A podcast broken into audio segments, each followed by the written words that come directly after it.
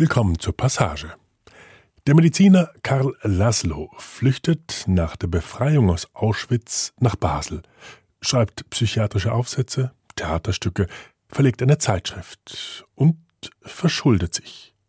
Der Künstler Hans Arp hilft ihm aus der Patsche, überlässt ihm Bilder zum Verkauf und entzündet damit eine Besessenheit für die Kunst. Und so wird Karl Laszlo nicht zuletzt und wie nebenbei zum Mitbegründer der Kunstmesse Art Basel.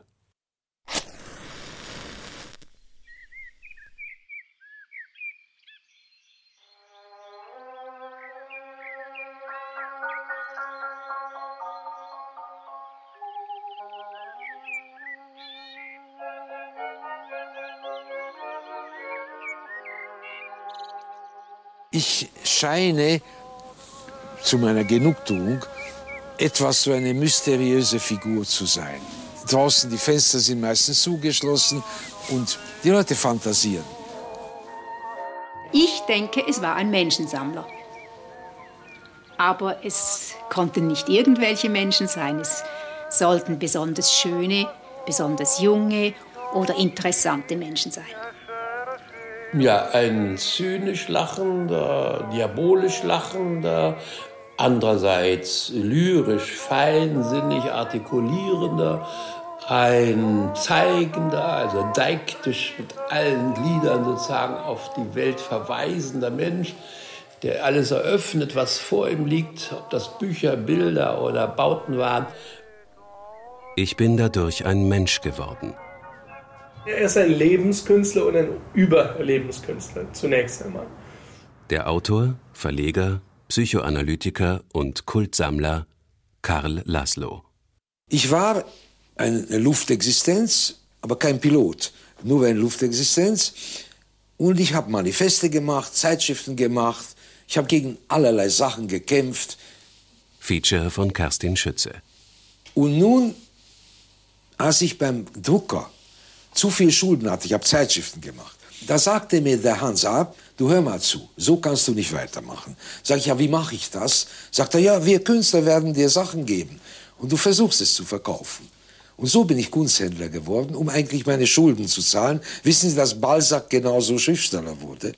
Er war ein begnadeter Exzentriker, keiner der eitlen, dünkelhaften Sorte, vielmehr ein Gaukler und ein Seiltänzer, wie er sich manchmal nannte. Einer, den das Leben das Fürchten gelehrt hatte, bis zu dem Punkt, wo er nichts mehr zu fürchten brauchte. Karl Laszlo war ein Gezeichneter, und er wollte, dass es jeder sah.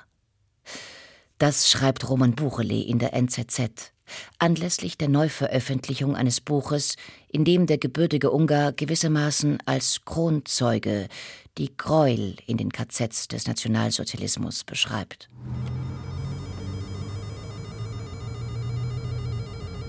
Ferien am Waldsee, so lautet der Titel des 1955 erstmals veröffentlichten Werks.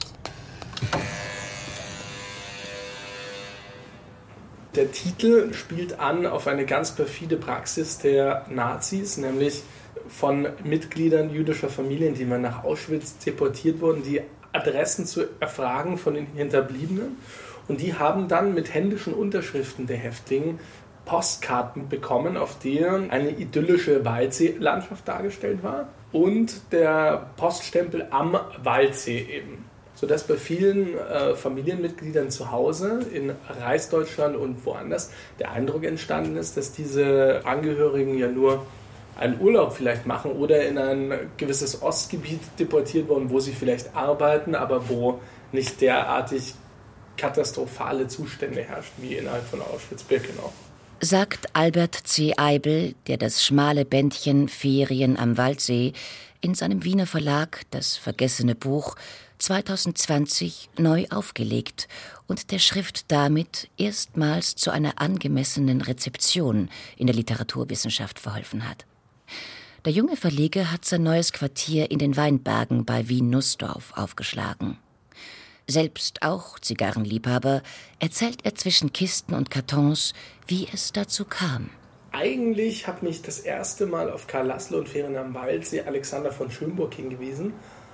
Und ähm, er hat dann gesagt, hier, schau mal, ich habe dir etwas mitgebracht. Das wäre definitiv eine echte Wiederentdeckung für deinen Verlag. Also das ist ja nur ein sehr schlankes, kleines Büchlein von 120 Seiten und ich war sofort extrem fasziniert von der Sprachgewalt des Werkes, aber auch schockiert, wie eindrücklich man doch diesen Schauer und den Schrecken von Auschwitz und der ähm, Vernichtung auch darstellen konnte. Ähm, das war eigentümlich, ich hatte bis dahin schon exemplarische Werke gelesen, der Holocaust, Literatur von Primo Levi oder über Imre Kertész zum Beispiel. Aber das, was Laszlo da fabriziert war, das war wirklich komplett neu.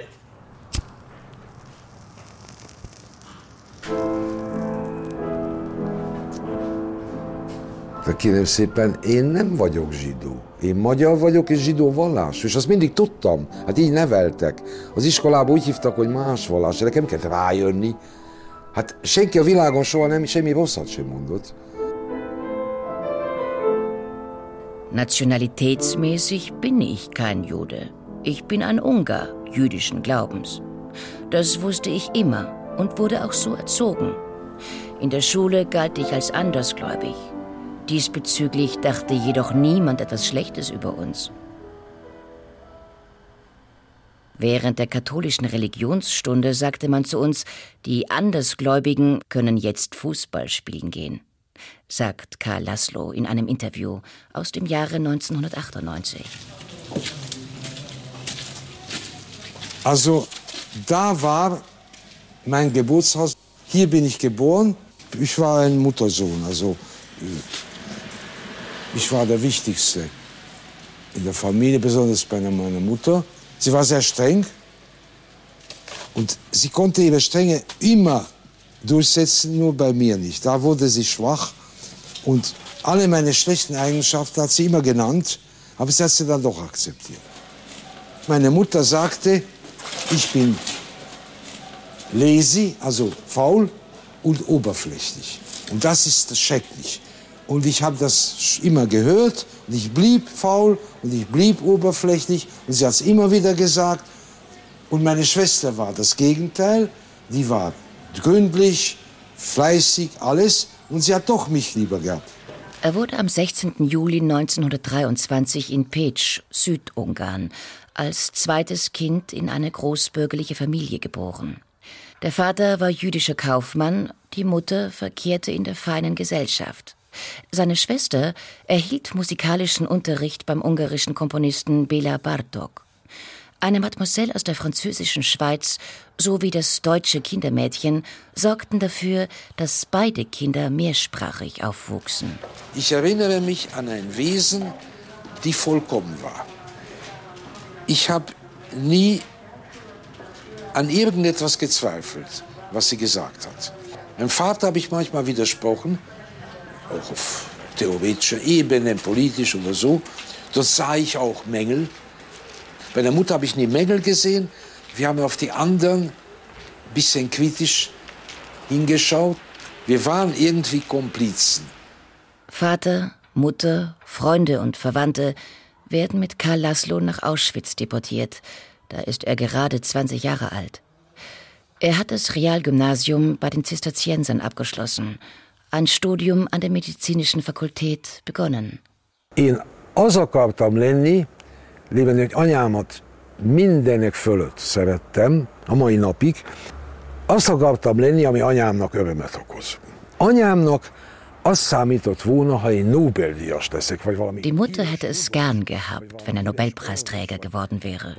Wissenschaftler, Arzt oder Rechtsanwalt.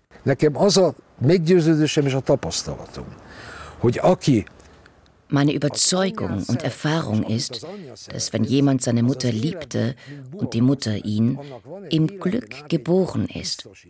Der hat im ganzen Leben eine Art Versicherung gegen alles Schicksalhafte. Denke, Laszlo hat sehr viel von der idealistischen, romantischen Kulturtradition gelernt. Durchaus auch ist er von Goethe und Nietzsche auch beeinflusst. Und vielleicht ist das wirklich der Fatalismus, also dieser diese Art von Amor Fati, Liebe zum Schicksal, die man auch äh, bei Nietzsche kennt und die auch im Willen zur Macht zum Beispiel auftaucht. Laszlo hat sich selbst immer als eine Art von ausgezeichnete und auch etwas skurrile Figur empfunden, für die wahrscheinlich nicht dieselben Gesetze und Regeln gelten wie für andere. Ja? Und deswegen hat Laszlo ja auch nach dem Krieg Reparationen an sich selbst als Holocaust-Opfer abgelehnt, weil er gesagt hat, ich bin ja überhaupt kein Opfer. Ich bin ja von Auschwitz weder physisch noch psychisch geschädigt worden. Ja. Also eine, eine, eine ganz seltsame Umdrehung der Perspektive, wie wir sie so eben noch nicht kennen, weder von Primo Levi noch von Imre Kertész. Die haben sich natürlich schon als Opfer der Verhältnisse betrachtet, Laszlo nicht. Laszlo hat eine gewisse Selbstermächtigung statuiert. Als Ungarn 1944 von deutschen Truppen besetzt wird, hat die jüdische Bevölkerung in Pécs nicht mit einer Deportation gerechnet. Die Vertreibung und Vernichtung aus religiösen Gründen war etwas, das es in der Geschichte immer wieder gegeben hat, jedoch im 20. Jahrhundert undenkbar schien. Mikor még el kellett hagynunk a házunkat, anyám azt mondta, hát ezt sose látjuk megint. Mondtam, ugyan ne csináljan dolgokat, mondom, most jön egy új kaland. Én azt mondtam, most valami új jön. Als wir unser Haus verließen, sagte meine Mutter, wir werden es nie wiedersehen. Sag sowas nicht, sagte ich. Jetzt kommt das eigentliche Abenteuer. Jetzt hätte etwas Neues kommen sollen. Für mich war alles interessant. Was kommt jetzt wohl?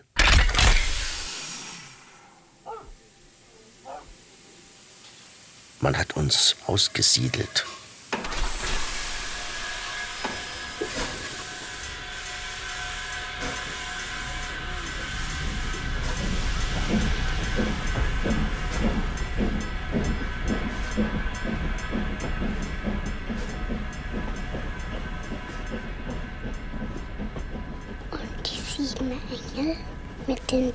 Posaunen hatten sich gerüstet zu posaunen.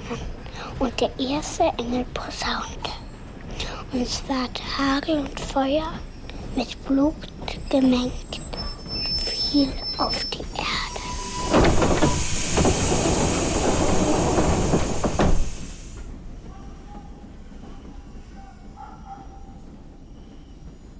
Es war ziemlich dunkel auf der Rampe. Man verlor leicht seine Angehörigen im großen Tumult. Es ging alles sehr rasch vor sich, und man wurde ständig nur immer vorwärts gejagt. Nach einigen Minuten hielt die Kolonne an einem beleuchteten Ort. Dort saß ein hoher, elegant und sauber gekleideter junger SS-Offizier, ein gut aussehender Mann, mit dunklen, vor sich hin starrenden Augen und zusammengepressten Lippen, in aufrechter, etwas steifer Haltung, und dirigierte mit seinem rechten Zeigefinger die Vorbeigehenden einmal nach rechts, einmal nach links, die meisten nach links. Karl Laszlo sah seine Eltern zum letzten Mal beim Verlassen des Zuges auf der Selektionsrampe. 53 Mitglieder der Familie wurden im Juli 1944 in Auschwitz ermordet. Der zehn Jahre älteren Schwester Sophie war kurz zuvor durch Bestechung eines Gestapo-Offiziers die Flucht aus Budapest nach Basel gelungen, wohin ihr Caroli nach der Befreiung folgte. Batzon Brock, emeritierte Professor für Ästhetik und Kulturvermittlung der Bergischen Universität Wuppertal, Denker im Dienst, Künstler ohne Werk und Wegbegleiter Laszlos, lernte den Autor 1957 in Basel kennen ist mir alles ganz gegenwärtig. Unser Spruch war, so wie uns geht es einer Million anderen Kindern. Es gibt gar kein Recht, persönlich sich das, was sich eigene zurechnen zu müssen. Es ist sozusagen der objektive Geist, der da wirkt. Und man muss sehen, dass man versteht, was geschieht und nicht auf sich selbst hin das Ereignis interpretieren. Das ist viel zu wenig und dann kommt man auch nicht weiter, weil ein Individuum gar nicht in der Lage ist, so etwas an seiner eigenen Biografie zu äh, entwickeln. Mit dieser Haltung stieß ich genau auf Kalaslo. Der hat sich ja auch nie erlaubt, die KZ-Aufenthalte, die Verfolgung als ungarischer Jude ähm, zurecht, persönlich zuzurechnen. Es war eine Anstrengung, deswegen war es ja auch so, dass man Karl Laszlo nicht wahrgenommen hat. Alle anderen, die berichten, berichten über ihr individuelles Schicksal, über ihr Leiden und über das, was ihnen zugestoßen war, etc. Während Laszlo, wie wir auf der anderen Seite, uns völlig verboten haben, irgendetwas uns zuzurechnen, sondern ganz kalt das von außen objektiv zu sehen. Sonst geht man zugrunde. Wenn man sich persönlich als betroffenes Opfer sieht, ist man schon erledigt.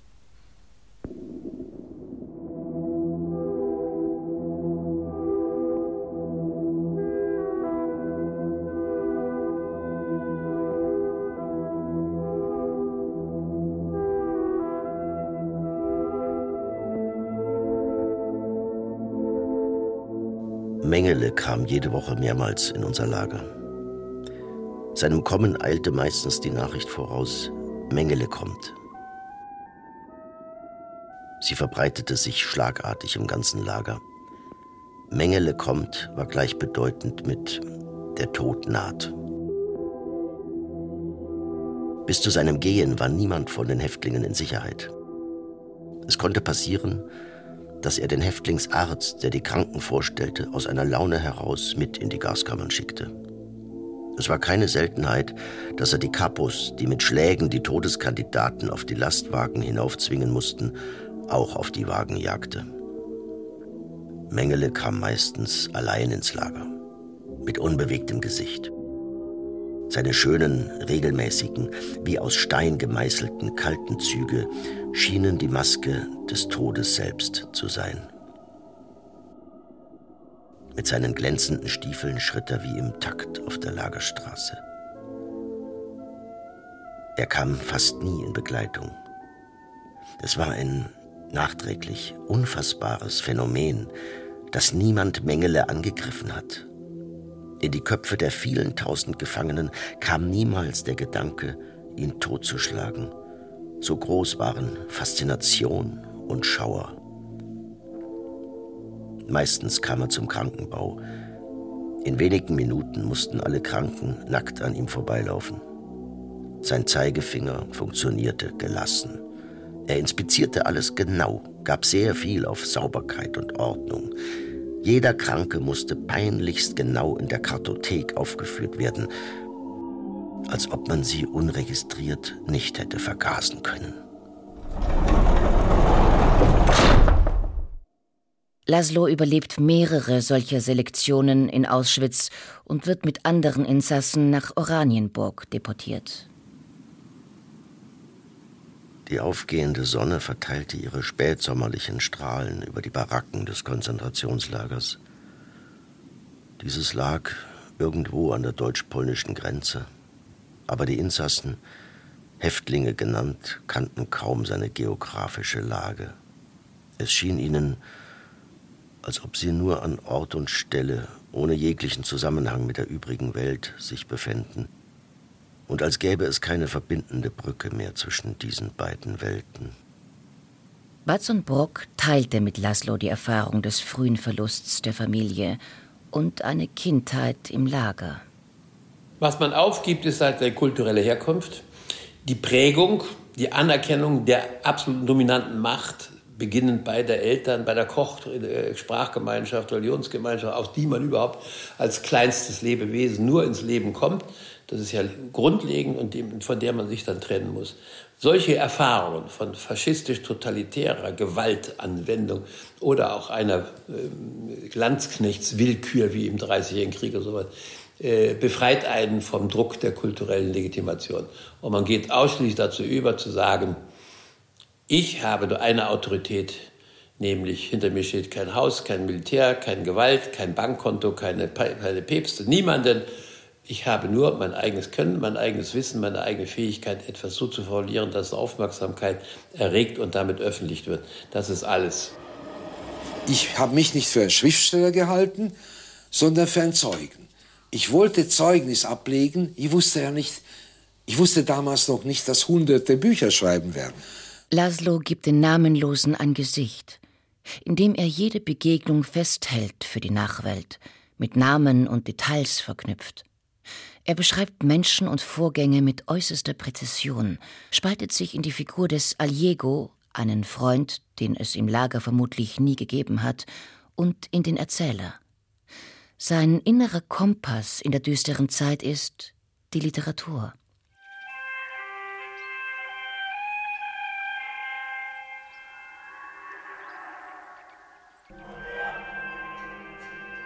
Ich setzte mich auf den kalten Beton.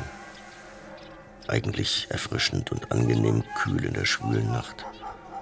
Zog mein Buch hervor, dessen Buchstaben ich immer klarer sah. Während die Flammen aus dem Schornstein des vor mir stehenden riesigen Krematoriums zum Himmel loderten.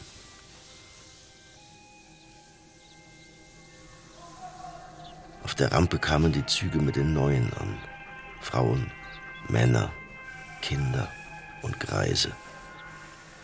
Ich hörte die kurzen, groben Rufe der SS-Leute und die dumpfen Hiebe der Gewehrkolben.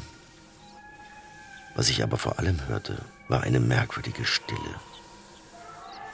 Ein Schweigen, wie beim Versinken im Moor. Die Buchstaben tanzten mir vor den Augen. Höhnt meine Augen frommer Glaube je die Wahrheit so, dann Tränen werdet Flammen. Und die Ertrunkenen können niemals gehen. Mag eure Lüg als Ketzer euch verdammen, ein schöneres Weib als sie, seit Welten stehen, hat die allsehende Sonne es nicht gesehen. Die Geliebte erschien mir hinter Feuer, Rauch, Dunkelheit und Schweigen aber sie musste sich nicht mit den anderen auf die Rampe schleppen, um statt den sofortigen Tod, Hunger, Angst und Schläge zu erwarten. Sie war zu empfindlich, um das Menschliche ertragen zu können, zu stolz, um sich nicht zeitig genug zu verkaufen. Die Buchstaben auf den Blättern des Buches wurden lebendig, wie schwarz gekleidete Tänzerinnen gegen den weißen Hintergrund. Ist lieb ein zartes Ding? Sie ist zu rau, zu wild, zu tobend und sie sticht wie ein Dorn. Immer wieder blieb die riesige Menschenschlange stehen. Die Gaskammern konnten die Lebenden nicht rasch genug betäuben. So stockte der Betrieb. Das Feuer, in dem Hunderte, tot, die kleinen Kinder meist lebendig brannten, wirkte wie ein Rauschgift auf Körper und Geist. Die Buchstaben und Sätze gruben sich unverwischbar in das Gehirn ein. Bist du so nackt und bloß von Plagen so bedrückt und scheust den Tod? Das Krematorium wandelte sich zum Garten des Kabuletschen Hauses mit Julia am Fenster. Und zwischen ihr und dem versteckten Häftling waren Tausende von Kindern, Greisen, schwangeren Frauen, Kranken, Betrügern und Betrogenen, Reichen und schlecht weggekommenen, Tugendhaften und Dirnen zu Asche verbrannt worden. Und wie auf den Blättern des zerfetzten Buches die Szenen wechselten, erschien mir in den Flammen das Kloster die Schule, wo wir als Jungen das Leben unter ungarischem Himmel für einen großen Spielplatz ansahen und die Gedanken aus Büchern in uns aufgenommen hatten. Aus Büchern, welche von den verschiedensten Dingen erzählten, aber in denen nichts von dieser Welt hier erwähnt wurde. Also man tut sich schon etwas schwer mit der begattungsmäßigen Einordnung von dieser Schrift. Es ist schwierig zu sagen, was es eigentlich ist. Ist es ein autobiografischer Roman? Sicherlich auch. Es ist aber auch eine Doku-Fiktion. Es ist ein fiktionalisierter Überlebensbericht. Hans-Dieter Schäfer, ein bekannter Germanist aus Regensburg, hat mal die Hintergründe von Ferne am Waldsee recherchiert und es auch mit äh, Plänen und Zeitzeugenberichten aus Auschwitz verglichen und kommt im Grunde dahinter, dass Zahlen Daten und Fakten in diesem Buch sehr akkurat sind.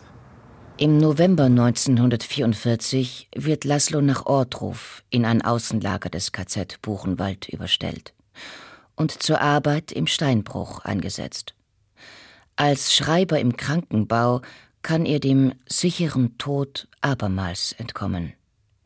Hier beobachtet er die Sterbenden. Ein bekannter ungarischer Journalist, wahnsinnig geworden, wiederholt pausenlos und ohne Abwechslung den Namen Epaminondas. Der griechische Feldherr erfuhr von einem Wurfspieß tödlich verwundet hinter der Kampflinie vom nahen Sieg seiner Thebaner.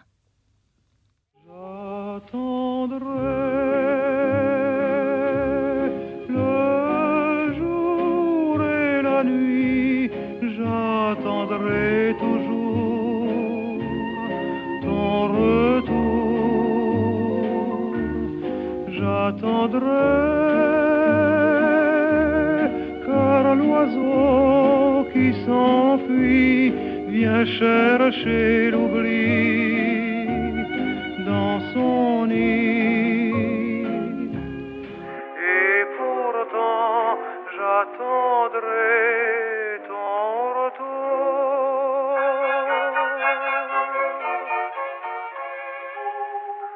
Ich hörte all dem zu und beobachtete mit aller Aufmerksamkeit die Scheidenden, um ihnen ein letztes Geheimnis zu entlocken.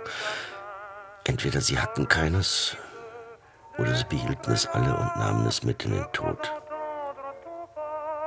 Der französische Häftling mit dem unerkennbaren, verschwommenen Gesicht, bis auf Haut und Knochen abgemagert, sprach seinen Schwanengesang Ich werde warten, Tag und Nacht, ich werde immer warten auf deine Rückkehr.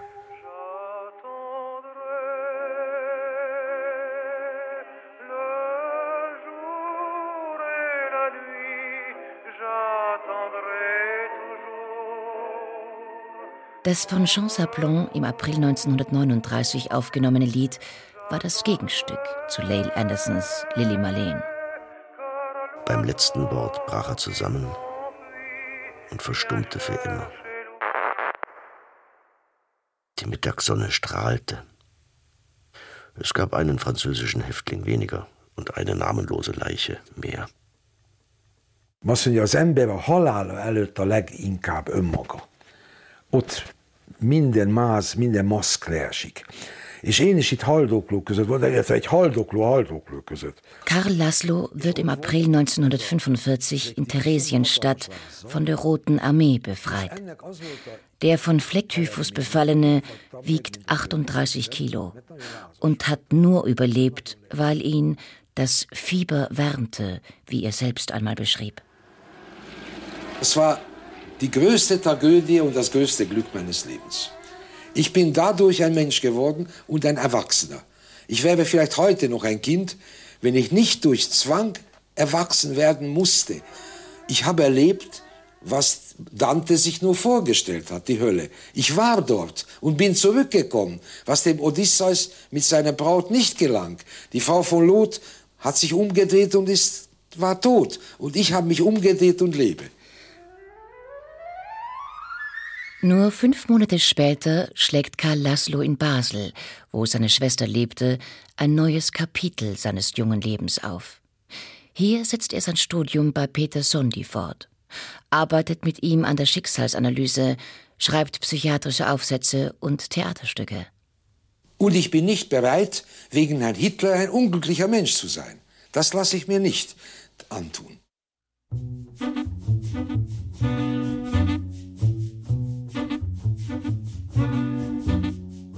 Was nun folgte, ist eine Geschichte, die größer ist als das Leben. When you walk through the garden, you gotta watch your back. Karl Laszlo gibt eine Zeitschrift heraus, die schon mit der ersten Nummer legendär wird. Er veröffentlicht Bilder der späten Dadaisten von Sophie Tauber-Arp, Man Ray und anderen. Panderma heißt das Kultjournal und beschreibt sich im Untertitel als Revue de la fin du monde.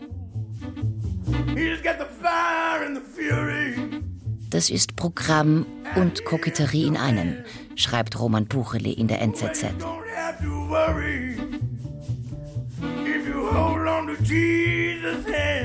Weil Laszlo Schulden bei der Druckerei nicht zahlen kann, überlässt ihm der Freund Hans Arp einige Bilder zum Verkauf und legt damit den Grundstein für eine lebenslange Besessenheit.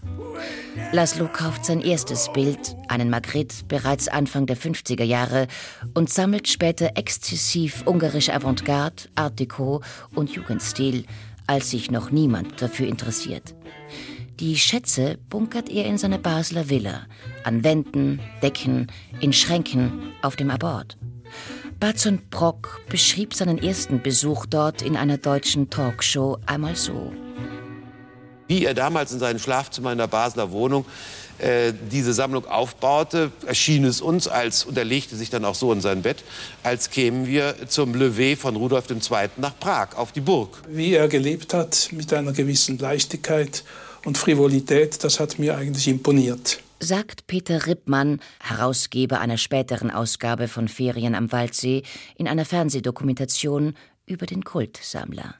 Da ich sehr zukunftsgläubig bin und mit sehr vielen alten Sachen mich umgehe und bin sehr konservativ, ist es mir sehr eine Erholung, dass ich sofort in eine moderne Welt hineingehe, wenigstens mit den Füßen. Karl Laszlo nutzt das Trauma der Lager zu seiner eigenen Wiedergeburt und feiert rauschende Feste in seiner Villa am Sonnenweg. Stets eine Havanna zwischen den Fingern füttert er Generationen angehender Künstler mit Kaviar und Kokain.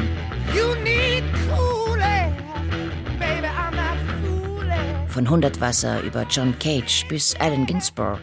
Mit William Burroughs verbindet ihn eine lebenslange Freundschaft.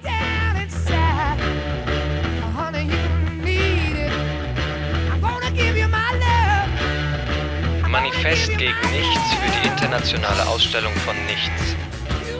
Repräsentativ für Konventionalismus, Modernismus, Konservatismus, Kommunismus, Kapitalismus, Patriotismus, Internationalismus, Surrealismus, Dadaismus, Lettrismus, Konstruktivismus, Neoplastizismus, Fachismus. Ein Gemälde ist fast so wertvoll wie kein Gemälde. Eine Skulptur ist fast so gut wie keine Skulptur. Eine Maschine ist fast so schön wie keine Maschine. Musik ist fast so angenehm wie keine Musik. Lärm ist fast so angenehm wie kein Lärm. Kein Kunsthandel ist fast so zweckmäßig wie Kunsthandel. Etwas ist fast nicht. Er entdeckt die Beatniks und die Pop Art in New York, verliert sich im Rausch und kommt dafür 60-jährig in Haft. Der gebürtige Ungar betrachtet alles mit jüdischem Humor, ist religiös, gebildet, Weltbürger. Nie ist die Kunst Investment, sondern stets reine Neugier. Er kriegt es fertig, sozusagen die gesamte Bewegung des Jahrhunderts nachzuvollziehen. Deswegen hatte man immer den Eindruck, während wir noch gerade uns für das interessierte, was er im Jugendstil wichtig fand, war er schon bei der neuen Sachlichkeit. Während wir auf die neue Sachlichkeit gingen, war er bereits bei Hundertwasser. Und so ging das also weiter. Weil die Villa vor Werken bald aus den Nähten platzt, begründet er die Art Basel mit und gibt damit der Stadt, die ihn einst nur geduldet hat, etwas zurück. Karl Laszlo ist ein religiöser Mensch, nur anders, als man es vielleicht erwarten würde.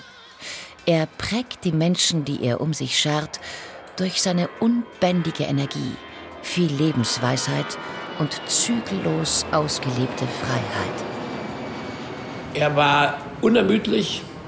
Ich habe nicht gesehen, dass er geschlafen hat. Rauchte permanent wunderbare Zigarren, was ich nicht konnte.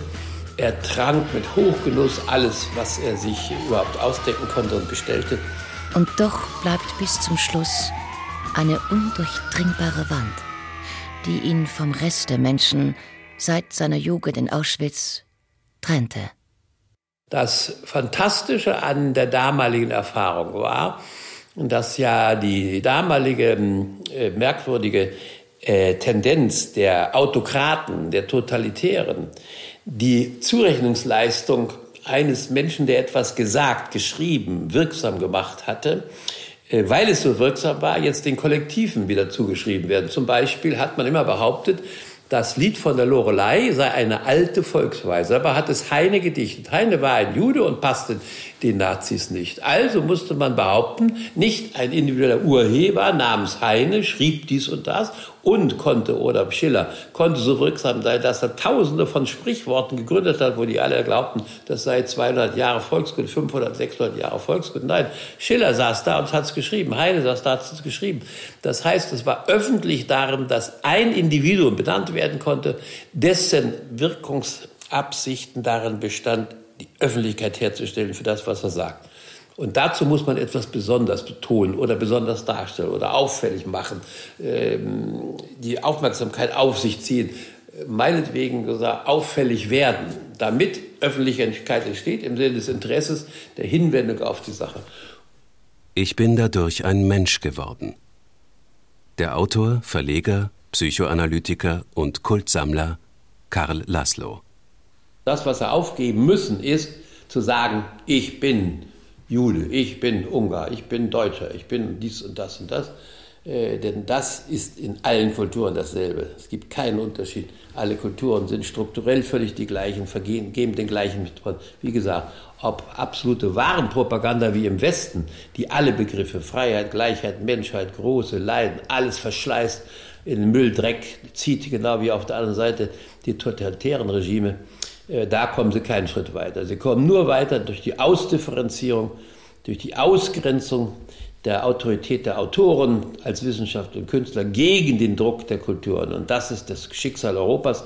Und insofern war Laszlo ein ganz exemplarischer Europäer in dem, was sein Leben geprägt hat. Und er war deswegen auch für alle uns Jüngeren beispielhaft, äh, weil wir uns in ihm ein Beispiel nehmen konnten. Feature von Kerstin Schütze. Sammeln ist wahrscheinlich eine, eine pathologische Form, die Illusion zu haben, dass, man, dass etwas bleibt.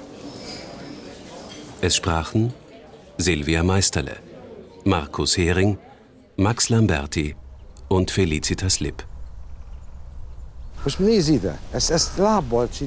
Ich will nicht verbrannt werden. Also muss ich, wenn möglich, von den Würmern gefressen werden. Das ist die Vorschrift. Und nun, um das billiger zu machen, versuche ich einzurichten, irgendwie hier zu sterben. Weil das Überführen ist wahnsinnig kompliziert und teuer. Mit freundlicher Unterstützung von Albert Christoph Eibel, Barzon Brock, Silar Isaac Siposch, Hans-Dieter Schäfer und dem Archiv des SRF. Hier liegt dort drüben mein Urgroßvater, meine Urgroßmutter. Die Grabsteine sind leider gesunken, die muss ich dann heben. Musikalische Gestaltung Stefan Weber und David Lipp. Tongestaltung Milos Ikic. Redaktion Claudia Gschweitel. Jetzt habe ich mir in aller Bescheidenheit diesen Ort ausgesucht als Friedhof. Ich werde hier Bäume pflanzen und ich muss dann mit den Behörden alles abmachen, weil in dieser Gegend gibt es nirgends mehr einen Juden, der lebt. So dass ich dann äh, Splendid Isolation, ich habe dann die schöne Einsamkeit. Hier, Luft ist gut, Aussicht ist schön und es stört mich niemand. Eine Produktion der ORF Feature Abteilung 2022.